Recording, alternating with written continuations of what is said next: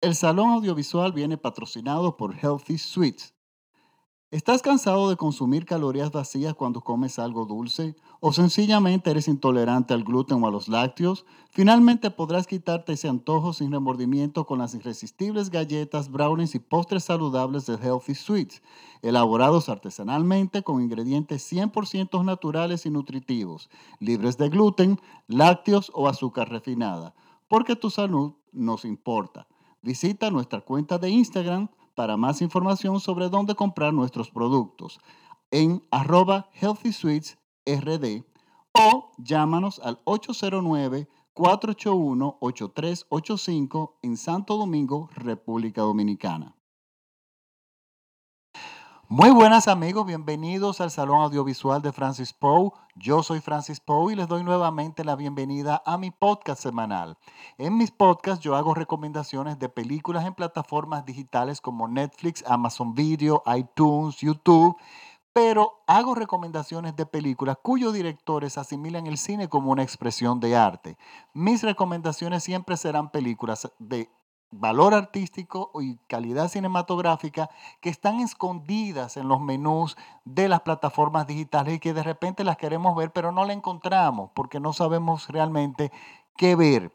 Recuerden que la ventaja de las plataformas digitales es que podemos ver películas del mundo entero y muchas veces hay películas muy buenas pero que simplemente nosotros no sabemos que son buenas. Y bueno, este es mi trabajo, recomendar este tipo de cine. Comedias ligeras, eh, series de televisión policíacas ligeras, no esa no va a ser mi, mi onda, esa no es, más, no es mi corriente, porque hay millones de, de, críticos y de personas que escriben muy bien de este tipo de cine, pero mi público y mis podcasts van dirigidos a aquellas personas que ven al cine como una expresión de arte. Y esta semana les traigo una recomendación en la plataforma de Netflix. Es una película argentina de 2016. Según tengo entendido, fue la película que Argentina envió para proponer para los premios Oscar como candidata. Y el nombre de la película es Ciudadano Ilustre. Es una película dirigida por Gastón Duprat y protagonizada por Oscar Martínez, Daddy Vieva, Andrea Frigerio, Nora Navas, entre otros. Este director, Gastón Duprat, nos había entregado ya una película que estuvo mucho tiempo en la plataforma de Netflix que se llamaba El hombre de al lado. Y fue una película que yo recomendé muchísimo, sobre todo en el programa radial que trabaja, en el cual yo participaba, Sintonía Joven, porque es una película de esas películas diferentes que realmente a mí me yo anunciaban lo que venía de ese director, o sea, el buen trabajo que este director estaba eh, eh, comprometido a hacer.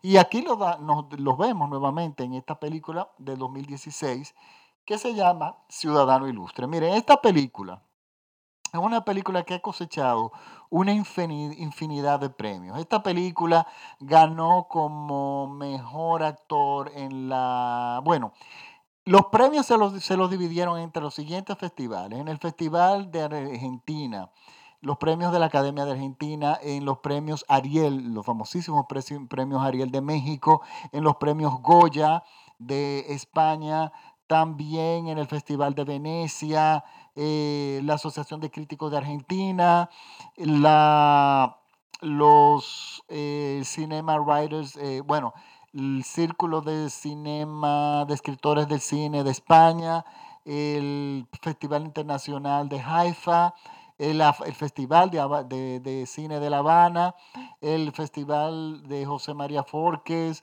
señores, eh, el Latin Beat Film Festival, el Monte Carlo Comedy Film Festival, la cantidad de premios es enorme que cosechó esta película. Y miren, no es para menos. Yo siempre he dicho que el cine latinoamericano tiene muchísimas historias que no se han contado, que están ahí para contarse. Y nosotros somos el gran potencial en la industria del cine para, para presentar cosas nuevas. Y miren, esta historia es una historia que, que funciona muy bien en estos países. O sea, nace de nuestras tierras latinas. Y nos cuenta la historia de un escritor muy famoso que gana el premio Nobel de, Literatura. Y él este premio lo recibe hasta cierto punto de muy mala gana, con un discurso muy duro, un, discurso muy, muy agresivo, yo diría, porque él consideraba que el premio Nobel se le entregaba ya a las personas cuando estaban en el ocaso de su carrera o en el ocaso de sus vidas, como que ya se entendía que ellos no tenían más nada que entregar.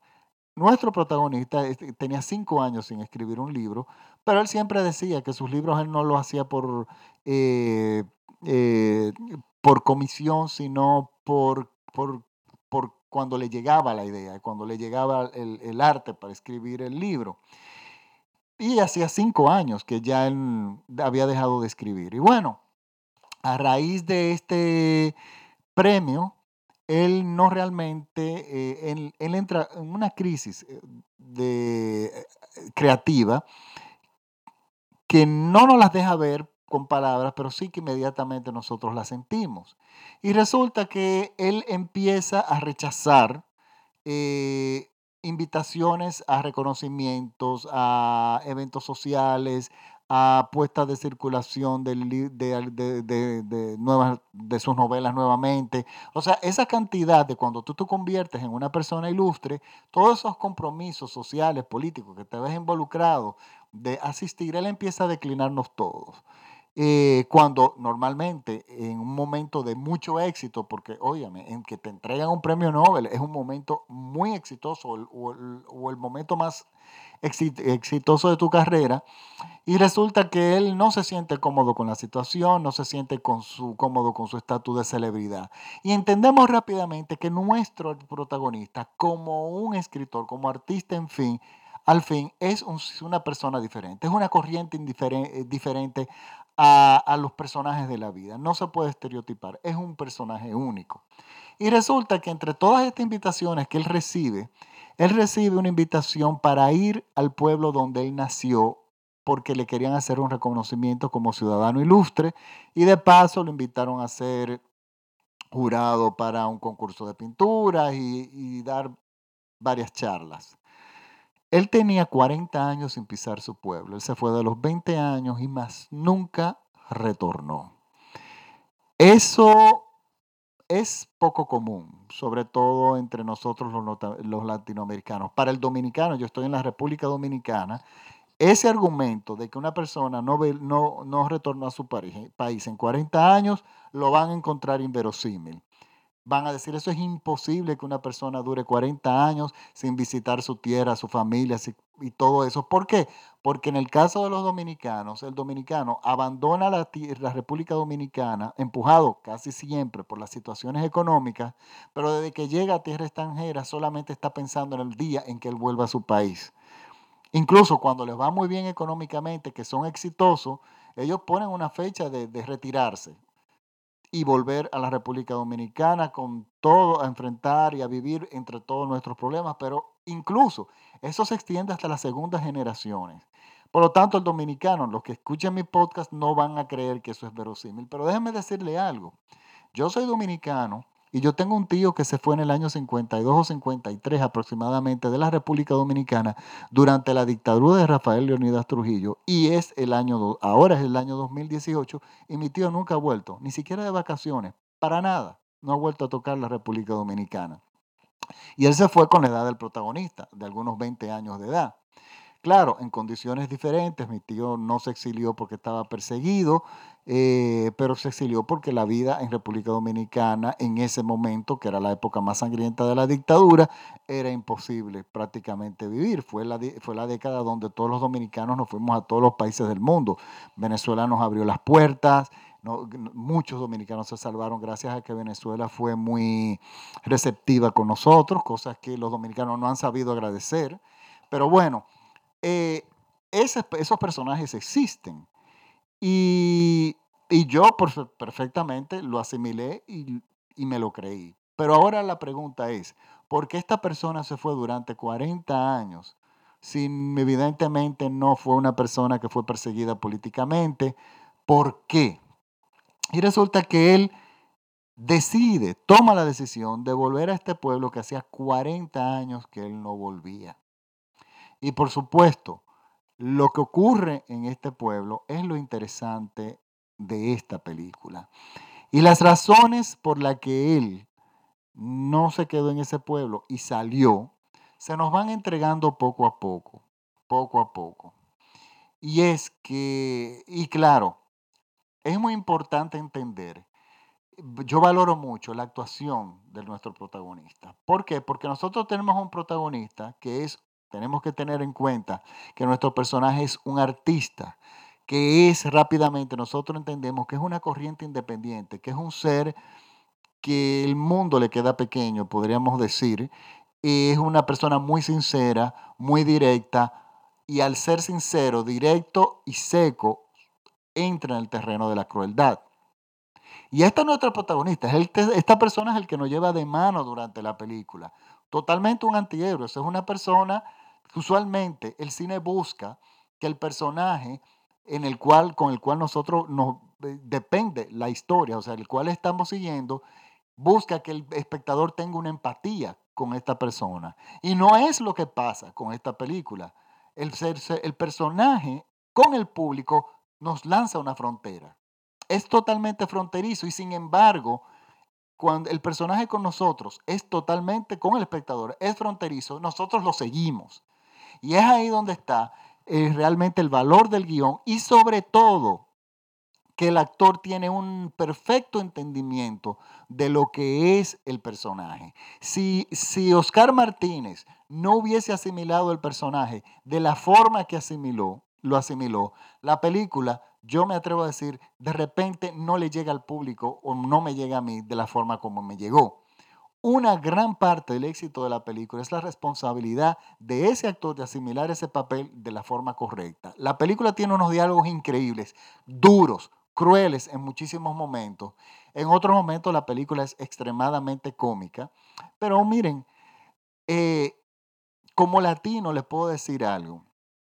Eh, a mí no me costó mucho entender y comprender rápidamente por qué este, este señor abandonó ese su pueblo.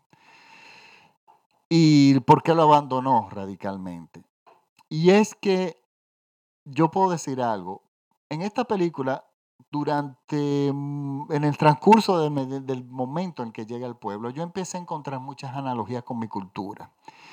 Y en mi país pasa lo siguiente, y pasa en México también, pasa en, en, en, los latinos en general. Muchos latinos estamos, los latinos estamos orgullosos de nuestra cultura, lo cual es fantástico, eso está muy bien. Pero a la cultura hay que hacerle, en mi entendimiento, una autopsia. Nosotros tenemos muchísimos aspectos culturales que nos abrazamos porque entendemos que son una virtud, que realmente no lo son. Que son elementos culturales que no nos dejan avanzar y que funcionan en nosotros en una forma automática. Como ejemplo le voy a poner, para que entiendan, porque es que no quiero eh, contarles nada de la trama en específico, de lo que está pasando, lo que pasa en ese pueblo. En el podcast, en unos podcasts anteriores, que ha sido de hecho el podcast que más eh, eh, radio escuchas he tenido, que es el podcast de la Casa de las Flores, yo explicaba que muchas personas entendían, no entendían por qué a mí me había gustado esa serie, la primera temporada, porque mm, sé que ya hay una segunda y no puedo garantizar que va a ser buena, pero la primera es bastante acabada. Y a mí me gustó mucho porque la Casa de las Flores hace lo siguiente. Desnuda aquellos elementos culturales de, de los latinos, los concentra, los presenta en un concentrado, que son los elementos, y se burla de ellos y los, y los saca a flote. Son elementos culturales de nuestro comportamiento, de nuestra forma de socializar, de nuestra forma de operar y que demuestra que somos muy disfuncionales en muchos aspectos. Y la, y la serie La Casa de las Flores te lo saca a flote. hago la analogía con esta película porque si bien no tienen absolutamente nada que ver, es el camino por el que, toma, el que uno tiene que tomar para empezar a entender a nuestro protagonista. Y es que estamos frente a un protagonista antipático, estamos frente a un, a, un actor que lo odiamos, pero no podemos dejar de seguirlo. Y eso es interesantísimo. Y llega un momento en que su crueldad se justifica, o sea, o se deja pasar, yo diría. Y miren, es una película que a mí me encantó, es cine de verdad, es una película, vuelvo y les digo a los argentinos, siéntanse orgulloso de este tipo de cine eh, porque realmente es de gran calidad y trasciende. Y yo le doy gracias a las plataformas como Netflix porque esas películas le están, le están dando distribución y por eso yo, que estoy tan lejos de Argentina como en el Caribe, en la República Dominicana, rodeado de palmas de coco y del calor más insoportable del planeta, pues resulta que esta película yo la puedo ver y disfrutar.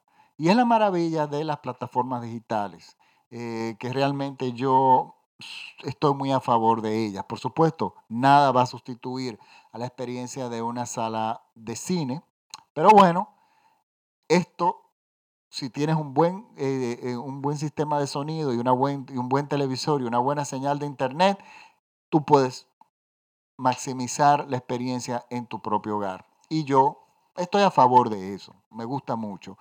Por lo tanto, nada, este es mi podcast y, eh, con mi recomendación de la semana. Les recuerdo que el nombre de la película es Ciudadano Ilustre, así mismo lo van a encontrar en el menú de Netflix. Me adelanto a decirle algo, en las próximas semanas van a ver que se va a cargar algunos podcasts en inglés.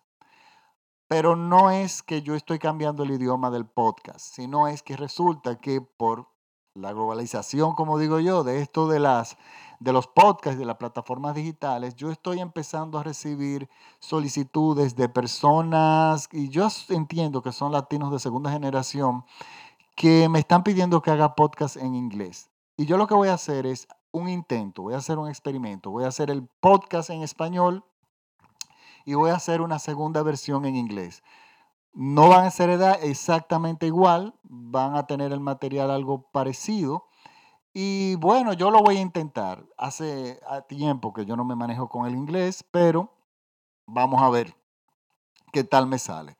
Si no me funciona y no tengo seguidores, pues bueno, adiós inglés y sigo con mis podcasts en español. Pero resulta que yo tengo muchos seguidores en Estados Unidos, en el Reino Unido, en Irlanda y en Canadá. Y algunos de ellos me han pedido que por favor lo haga en inglés porque su español es de segunda generación y de repente no es tan bueno y no son tan rápidos entendiendo. Bueno, vamos a hacer este experimento. A mí no me cuesta absolutamente nada. Les recuerdo que mis podcasts los pueden escuchar en Spotify. Finalmente entramos en Spotify.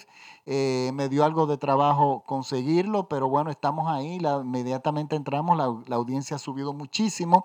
Estamos en, en, iTunes de Apple, estamos en TuneIn y bueno, estamos prácticamente ya en todos lados, en las plataformas principales. Solamente tienes que escribir en, en Google el Salón Audiovisual de Francis y ahí eliges la plataforma donde me puedes, puedes descargar tus podcasts y escucharme gratis. Si tienes un iPod o un iPhone o un teléfono Android inteligente, simplemente lo puedes descargar y en el tráfico de camino a tu casa, a tu hogar, puedes escucharlo y decidir qué película ver si quieres ver una película. Y bueno, para eso son los podcasts. Me despido eh, de ustedes. Recuerden, ah, estoy también en Instagram como arroba y en Twitter como arroba. El trailer de esta película yo lo voy a colgar en Twitter y en el Salón Audiovisual de Francis Poe en Facebook y junto con, lo, con el acceso, el link para usted poder acceder al podcast directamente desde SoundCloud. Bueno, ahora sí, me despido de ustedes y muchísimas gracias por la sintonía. Muchísimas gracias por mi gente en San José, eh, California, en Richmond, Virginia, que son fieles seguidores a los podcasts y Muchísimos abrazos desde el Caribe. Supongo que ya está empezando a hacer frío allá. Aquí sigue el verano igualito. Aquí tenemos el mismo calor de junio, de julio, agosto, que yo espero que esto cambie porque eh, es muy bonito el calor tropical eh, y el sol tropical, pero cuando tienes 12 meses de eso, tú pides a todos los dioses que por lo menos nos den 4 o 5 meses de temperaturas un poco más agradables. Pues bueno. Me despido de ustedes y muchísimas gracias por escuchar, por la sintonía y escuchar y descargar el Salón Audiovisual de Francis Poe. Chao.